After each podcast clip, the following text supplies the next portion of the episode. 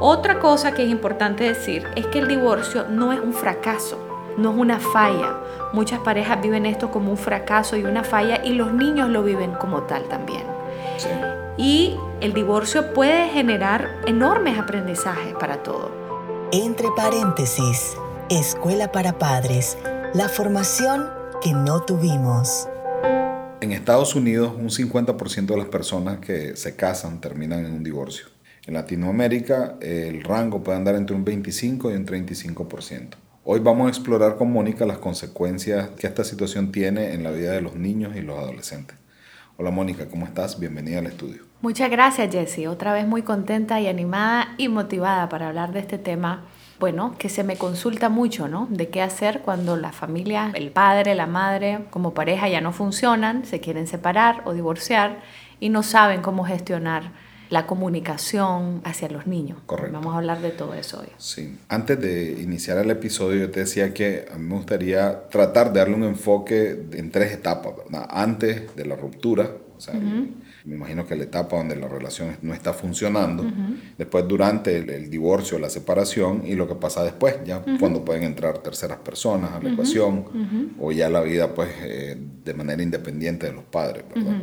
Eh, entonces, entremos al análisis. Comencemos con la parte antes del divorcio, pues, sino que de manera general. Mm, como cuáles son los problemas que pasan ¿cuáles antes, son los problemas que pasan en ese momento? Bueno, lo más común es que hay muchas peleas, mucha tensión en la pareja, discusiones. Los niños están sufriendo esa situación de estar viendo a papá y a mamá tenso. A veces los padres deciden nunca discutir frente a los hijos pero se siente la tensión entre papá y mamá, los niños son muy sensibles, yo a veces digo que los niños son como psíquicos, porque aunque uno no habla y no expresa las cosas, los niños están percibiendo lo que mamá o papá están pensando también. es que transmiten la energía, o sea, los seres humanos al final somos sensoriales, pues entonces yo me le acerco a mi hijo y yo ando mal por dentro, va a estar vibrando en negativo. Exacto, sí, los niños son súper sensibles a la energía de los padres. Entonces, obviamente, el periodo antes de la decisión de un divorcio es un periodo muy difícil, tenso, complejo para la pareja, para mamá, para papá, pero también para los hijos.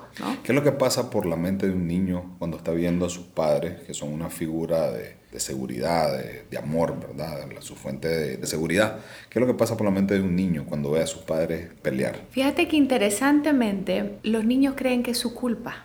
Entonces los niños no tienen la capacidad de entender los problemas de pareja entre los padres y lo que un niño pequeño puede pensar o percibir de esa situación es que si mi papá y mi mamá están peleando, tal vez es porque yo hice algo mal, o es mi culpa, o están peleando por mí. Y muchas veces las peleas son también por situaciones que involucran a los hijos, ¿no? Sí. Modelos de crianza que no son congruentes, choques de opiniones en cómo reaccionar ante tal situación con el niño o con la niña.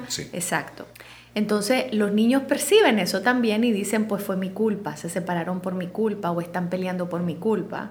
Y además creen que ellos tienen que rescatar a los padres o salvar a los padres de esa situación o tienen algo que hacer para que papá y mamá ya no estén peleando tanto, ¿no? Entonces, es muy importante esta pregunta que me estás haciendo porque los padres no somos conscientes que los niños sienten eso.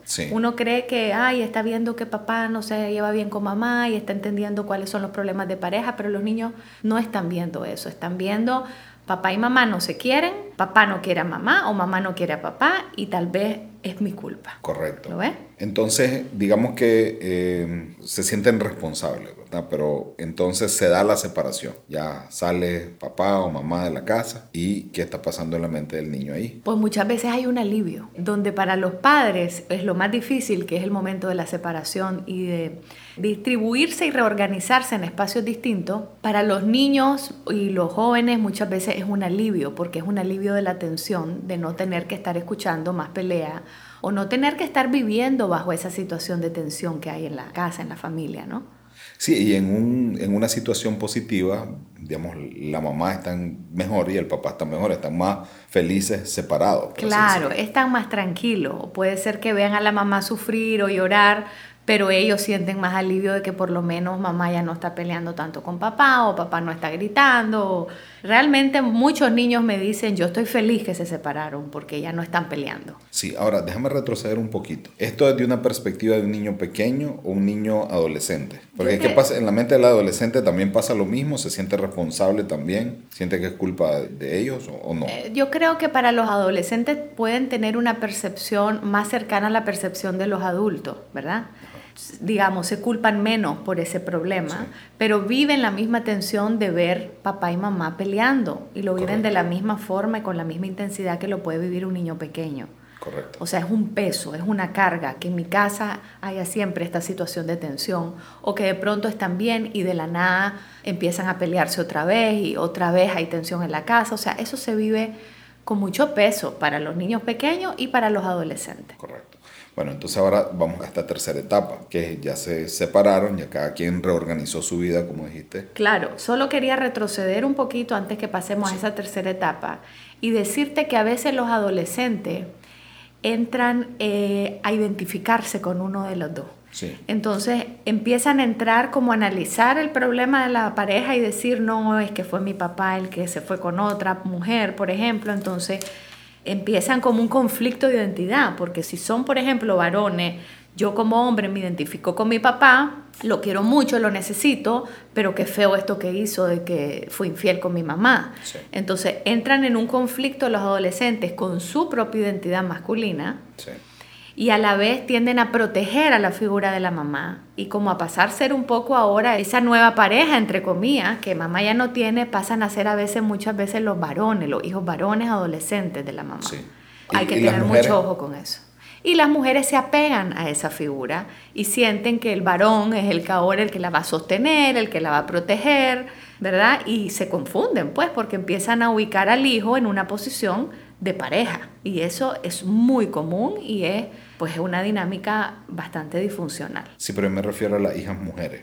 Ah, las hijas mujeres. Sí. Bueno, cuando son hijas mujeres, la hija mujer de independencia, ¿verdad? Porque si la hija mujer tiene una conexión muy fuerte con el papá y el papá no se desliga de los hijos, sino que está siempre en contacto con ellos, pues hay que ver, e, eso en cada caso es distinto, porque hay que ver cómo es la relación de esa niña con su mamá y su papá, ¿no? Correcto. Pero lo que te quiero decir es que en general los adolescentes buscan identificarse con uno de los dos y buscan como tener un bando. Sí, para, digamos, no sé, si apoyar o, contribuir a que la situación se maneje de la mejor manera, poner su granito de arena. Exacto, exacto, que no tendrían que poner ningún granito de arena, ni siquiera estar en medio del conflicto de los adultos, pero así sucede. Ok. Ahora sí. Entonces, la tercera etapa es, ya salieron, ya cada quien se organizó en su espacio, entonces, ¿cuáles son los problemas que se derivan ya en ese momento?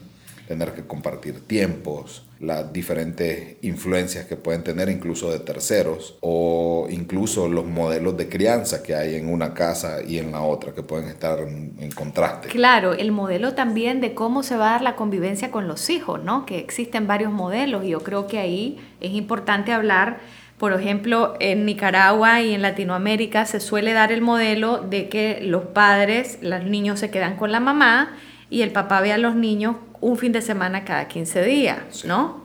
Hay familias que hacen un fin de semana con cada papá o mamá. Y hay familias que hacen una semana de convivencia en la casa de papá y una semana de convivencia en la casa de mamá. Está también el modelo del nesting o el nido que se hace mucho en Estados Unidos, que se ha visto que tiene mayores beneficios para los niños y para darles más estabilidad y menos interrupción de su rutina que es que los niños se quedan en su casa y los que salen son papá y mamá. Entonces, una semana está papá con ellos en el espacio de los niños, en la casa de los niños, y luego papá sale y entra mamá en ese mismo espacio y así los niños no tienen que ir cambiando de espacio, sino que son los adultos los que pues tienen que salir y entrar de esa casa. Pero ahora, entonces, veamos cómo esto, cuál es la consecuencia que tiene en la mente de los hijos en las diferentes edades, esta separación, estas tres etapas. O sea, cómo afecta, cuál es la consecuencia para un niño pequeño, un niño de 10 años, un niño de 17 años. Sí, primero me gustaría decirte que el divorcio como tal realmente no tiene por qué ser un problema grave para los niños. Ni tampoco el divorcio como tal no es el fin de una familia. El divorcio es literalmente el fin de una relación de pareja, en donde hay una, pero no el fin de una familia, sino que lo que sucede es que hay una reorganización familiar en espacios distintos, ¿sí? con un vínculo siempre en común, que son los hijos, que ese vínculo no se acaba. Pero no es el fin de la familia. Mucha gente cree que nos divorciamos, se acabó la familia y eso no es verdad, ¿verdad? Es un mito que hay. Otra cosa que es importante decir es que el divorcio no es un fracaso, no es una falla. Muchas parejas viven esto como un fracaso y una falla y los niños lo viven como tal también. Y el divorcio puede generar enormes aprendizajes para todos. Es decir, tuvimos esta relación de pareja que nos enseñó, nos hizo crecer, aprendimos cada uno de esta relación, tuvimos cada uno nuestras lecciones y bueno, no dio para más tiempo juntos, eh, no estábamos más bien por más tiempo y decidimos terminarlo y puede terminar de una forma muy amable y positiva para todos en realidad. Y otra cosa importante que hay que decir es que el divorcio no es culpa de nadie, sino que es 50% y 50% co-creación de cada uno de esa pareja, ¿no? Del papá, o sea, del, del hombre y de la mujer, ¿sí? En caso de que sea un hombre y una mujer. Y tampoco es un abandono de la familia el divorcio. No debería de ser un abandono, ¿verdad? A veces se da que es un abandono, que el padre se divorcia y sobre todo muchas veces en los países de Latinoamérica, cuando hay una separación en la pareja, el papá deja de ver a los hijos y ve a los hijos como una extensión de la madre. Entonces... Se divorcia a los hijos también. Se divorcia a los hijos también, pero ese es un problema grave que existe en nuestra cultura con muchos hombres que no saben gestionar la paternidad de una forma responsable, cercana y afectiva. Bueno, entonces todos estos modelos, según el modelo que es, empiezan a haber distintos problemas, ¿no?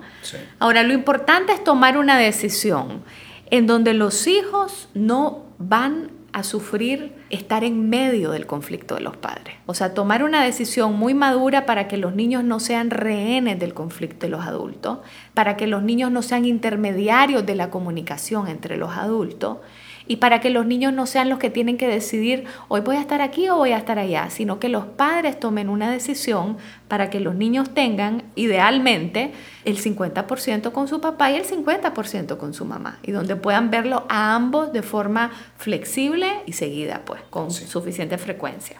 Te digo que rescato de todo esto que dijiste. Al final, digamos, el divorcio no es algo malo, es algo normal. La estadística que dimos al inicio es algo muy real. Lo que causa que el divorcio tenga un impacto fuerte en los hijos es nuestra propia influencia, es cómo nosotros lo manejamos como adultos y como padres. Absolutamente. Está bien. Ahora, ¿qué sucede? Digamos, ¿qué pasa ahí? ¿Qué situaciones se dan ya de manera así manifiesta en la vida de los niños? Que se vuelven más malcriados, se vuelven más... ¿Cuáles son las consecuencias que hay? Claro. se maneja mal? Lo que pasa es que decirte cuáles son las consecuencias del divorcio en los niños en general para mí no es posible porque hay que ver qué está pasando en ese divorcio. Entonces, lo que te estoy diciendo con esto es que el divorcio per se no tiene por qué ser un trauma ni un problema si se sabe gestionar bien. Es un problema y puede llegar a ser tremendamente traumático cuando hay demasiadas peleas entre los padres, incluso después de que se divorciaron. Correcto. Es que ahí es donde yo quiero llegar, o sea, cuáles son los traumas que se derivan de situaciones que se manejan mal. Bueno, ok. Entonces, mejor hablemos de cuáles son esas situaciones que se manejan mal que pueden generar trauma. ¿Ok? Entonces, ¿qué se maneja mal con mucha frecuencia? Pelear delante de los chavalos. Pelear delante de los chavalos, culparse el uno al otro, ¿verdad? Es que es tu mamá la que tiene la culpa, no es tu papá que es un desgraciado, es un irresponsable y empezar a hablar mal atacar las figuras de los seres que aman los chavales. Exactamente, empezarse a atacar mutuamente. ¿Por qué? Porque para el niño, piensa en esto, Jessy, los niños, nuestros hijos son una co-creación y llevan 50 y 50% de la mamá son 50% tuyo en términos de cromosomas también y 50% cromosomas de su mamá. Si yo veo que mi papá rechaza, odia la figura de mi mamá, de alguna forma yo como niño me siento rechazado también. ¿Te fijas? Sí, no lo había visto así. Y es así. Entonces, si yo como niña, mi papá odia a mi mamá, de alguna forma yo siento que me odia un poco a mí porque yo también llevo algo de mi mamá adentro. ¿Te fijas? Entonces, esa situación puede generar un trauma en los niños y puede ser tremendamente doloroso, incluso hasta la vida adulta, ¿verdad? Sí, claro. Escuchábamos a alguien antes de empezar el podcast que nos decía incluso para mí como adulto, ha sido muy difícil todavía porque esos problemas entre esa pareja que ya se divorció hace 30 años todavía no se superan y están todavía los hijos un poco en medio del conflicto todavía, ¿no? Ok, eso puede ser muy traumático. Otra cosa que puede ser traumática es que, como decíamos al principio, ya se divorció mi papá y mi mamá, mi mamá ya está mejor, mi papá está mejor, pero nunca vemos a mi papá. O al contrario, o estamos con mi papá viviendo, pero ya nunca vemos a mi mamá, ¿no? Eso es tremendamente traumático porque entonces el niño ahí sí está empezando a vivir un abandono real. Entonces el divorcio no es per se un abandono, pero se puede convertir, si es mal gestionado, en un abandono para Por ende, en un trauma. Exacto. Y en un trauma de abandono para los niños. ¿Verdad? Esa situación es bien complicada. Otra cosa que es complicada es poner a los hijos a competir o a elegir. A ver, ¿dónde te gusta estar más? ¿Dónde tu mamá o donde tu papá? ¿Dónde la pasas mejor? ¿Con tu mamá o con tu papá? Y empezarle a hacer ese tipo de preguntas a los niños es súper confuso porque pues no es correcto hacer eso y también puede generar un daño emocional para ese niño ponerlo a decidir dónde quiere estar vos más tiempo. ¿Dónde pues la pasas mejor? ¿Verdad? Y bueno, hay que ver, ¿verdad? Si los niños o las niñas o los jóvenes, ya sea hombre o mujer, realmente no la están pasando bien en un espacio, es normal que quieran estar en el otro espacio. Sí. ¿Sí? Pero, y que ellos puedan decidir también a cierta edad si no quieren estar más en el espacio de papá o de mamá porque realmente la pasan muy mal o porque papá y mamá están muy deprimidos y no nos puede atender y no puede satisfacer nuestras necesidades afectivas. Entonces está bien que los niños, incluso chiquitos, elijan. Ahí sí tenemos que poner atención y escuchar a los niños y si los niños no la pasan muy mal con uno de los dos padres, pues hay que evitar que esa convivencia se dé para no seguir dañando a ese niño o a esa niña. Ok, ¿qué recomendaciones podemos hacer ¿verdad? Desde estas diferentes perspectivas o situaciones que tomamos, ¿verdad? Para evitar esos traumas y para, o sea, dar estas herramientas que siempre damos al final del episodio para que las personas que están en esta situación, están en un divorcio, están a punto de divorciarse o que ya se están divorciando o que ya tienen rato de estar divorciados, cómo manejar estas situaciones con sus hijos. Primero, cómo comunicarlo, creo que es importante, ¿verdad? Sí. Entonces, cómo comunicar esto a los niños, decirle, bueno, eh, papá y mamá ya no nos llevamos bien como pareja, realmente el amor de pareja se acabó, pero el amor de nosotros hacia los hijos no se acaba, ¿verdad? Eh, porque los niños dicen, bueno, si el amor de pareja se acabó, entonces pues también se va a acabar algún día el amor de los padres a los hijos, ¿no? Tiene que entonces, el amor se acaba. Claro, de ambas partes. claro, lo ideal es que sea hecho en conjunto esto, ¿verdad? Lo ideal es que cuando se decida que ya no podemos continuar juntos como pareja, porque la convivencia ya no da para más, porque el amor de pareja ya se acabó.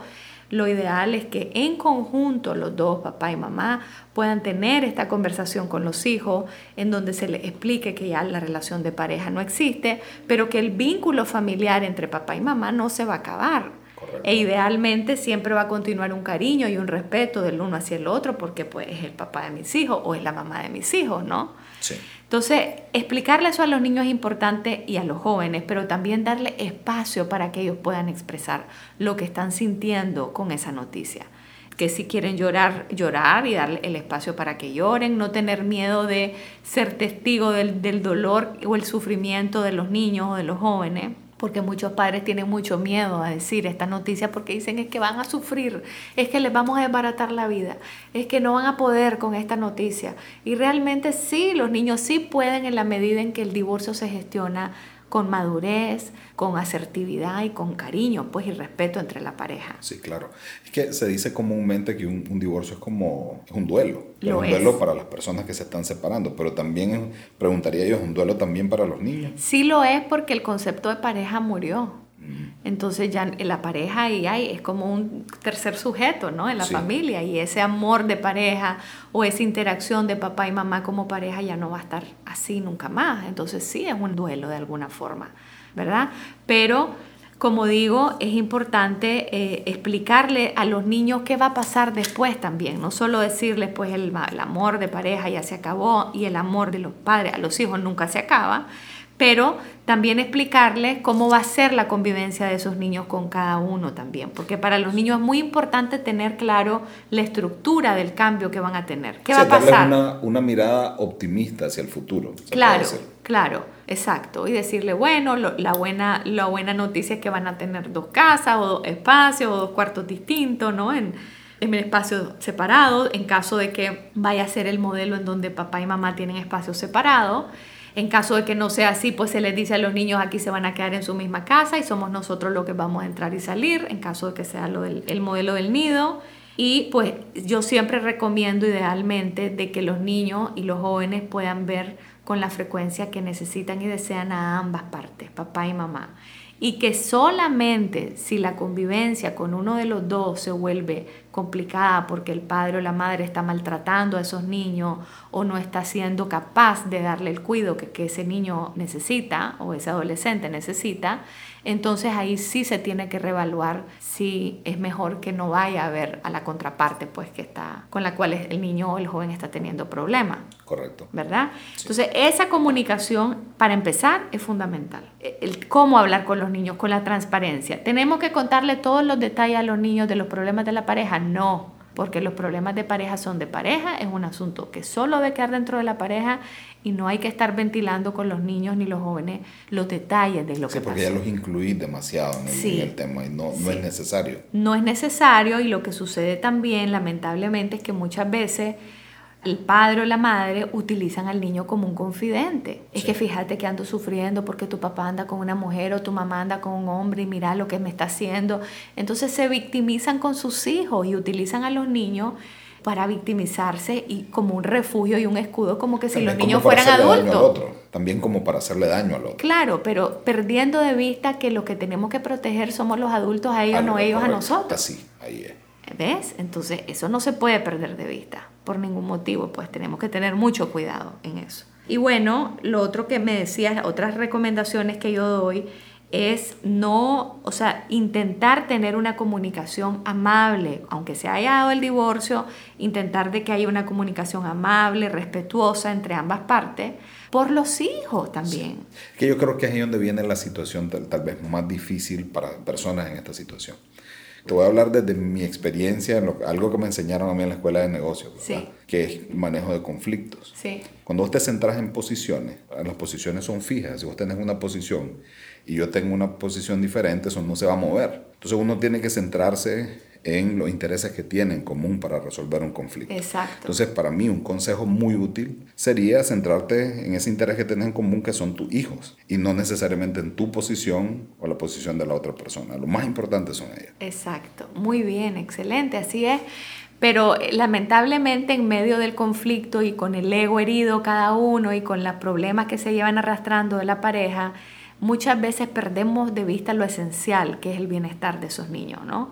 Y empezamos a, volvernos también como, como niños en medio de, de, esos conflictos. Y somos niños peleando muchas veces en donde no estamos viendo a nuestros niños y estamos actuando como niños heridos, lastimando el uno al otro, espérate que ahora me voy a vengar, espérate que no me diste el dinero, entonces ahora no ves a tus hijos. O sea, esa postura lamentablemente la utilizan muchas madres o padres en los problemas de divorcio. También pensaría yo de que hay muchas situaciones en las cuales las personas que se divorcian vienen también de familias divorciadas. Entonces vieron un modelo en su niñez de una separación y probablemente están replicando el mismo modelo. O no quieren repetir lo que sufrieron ellos como niños de padres divorciados. Entonces a veces nos volvemos un poco extremos también en sobreproteger y no querer que jamás mi hija viva lo que yo viví o mi hijo viva lo que yo viví. Entonces como que perdemos de vista lo esencial que decías vos hace unos minutos, que es el bienestar de los niños. Y el bienestar de los niños es estar en la medida de las posibilidades de cada uno tiempo de calidad con uno y con otro. Y que si los niños son, por ejemplo, chiquititos y extrañan a papá o a mamá, que podamos tener la flexibilidad de decirle, no pasa nada, te puedo ir con papá o mamá cada vez que vos quieras. Y eso, decirle a los niños, eso no es que yo me voy a quedar triste. Porque muchas veces les decimos, y me vas a dejar solita y te vas a ir donde papá. O me vas a dejar solito y ya no vas a estar conmigo. Y le generamos culpa a los niños desde muy pequeña edad. Entonces hay que decirles que cuando ellos están con papá o mamá, nosotros estamos bien, nosotros estamos contentos porque ellos están contentos, ¿sí? Y en caso de que no estemos contentos, pues ver nosotros como adultos cómo resolver nuestros problemas, buscar ayuda terapéutica o qué sé Claro que sí. Ok, me parece como que nos llevamos muy buenas herramientas, creo que lo abordamos el tema, es un tema, pensamos que íbamos a hacerlo como en tres episodios, creo yo, ¿verdad? Pero eh, creo que lo vimos eh, de manera así como muy puntual. ¿Qué tema vamos a ver en el próximo episodio? Bueno, en el próximo episodio vamos a hablar sobre qué pasa cuando nuestros hijos no nos hacen caso, porque es una consulta que yo tengo mucho de muchos padres a distintas edades, ¿verdad? Entonces, mi hijo no me hace caso, o mi niño chiquito no me hace caso, no hace lo que yo le digo, y vamos a hablar sobre todo eso, vamos a profundizarlo y, y dar también herramientas para que los padres y las madres entiendan por qué pasa esto y cómo evitarlo, prevenirlo o solucionarlo. Fenomenal. Muchísimas bueno, como siempre, yo me quedo medio enchilado, como decimos por acá, ¿verdad? Porque me encantó este tema. Creo que genera muchísimo valor pues, para la audiencia, para nuestra sociedad. Eh, recordamos, me gustaría hacer este espacio también para hablar de patrocinios del programa, ¿verdad? Nosotros que eh, estamos haciendo esto como una iniciativa muy social, ¿verdad? No existió una escuela para padres para muchos de nosotros, entonces eh, este espacio pues, puede llegar a muchas personas. Y si andamos en búsqueda de patrocinio, de momento el patrocinio que tenemos es de Mercat, Design Thinkers, también de Ricardo Willock, ¿verdad? que nos ayuda mucho con la edición. Sí. Eh, entonces, ¿para dónde nos podrían encontrar, Mónica, para contactarte y ver posibilidades de patrocinio? Bueno, eh, me pueden llamar a mi número de teléfono directamente, que es 78031-962, 505 antes de ese número, que es el, código de Nicaragua. Y eh, también estoy en las redes, Consultorio de Psicología Mónica Willock en Facebook, Psicóloga Mónica Willock en Instagram. Eh, mi correo electrónico están ahí en ambos espacios, mi página web también. Y las redes sociales de Entre Paréntesis. Exactamente, las redes sociales de Entre Paréntesis. Y bueno, sí, decir que esto es realmente un servicio que estamos dando a la humanidad porque creemos en este proyecto, porque lo anhelamos para todos los padres y las madres o futuros padres y madres y creemos que esto puede ser un granito de arena en pro de un mundo mejor. Fenomenal. Muchísimas gracias, Mónica. Hasta la próxima. Chao. Bye. ¿Te gusta nuestro contenido? Compártelo y síguenos en Spotify para no perderte ningún episodio. Además, síguenos en Facebook e Instagram para estar al tanto de las novedades. Esto fue, entre paréntesis, Escuela para Padres, la formación que no tuvimos. Este podcast fue patrocinado por Merca Design Thinkers y Ricardo Willock, músico productor.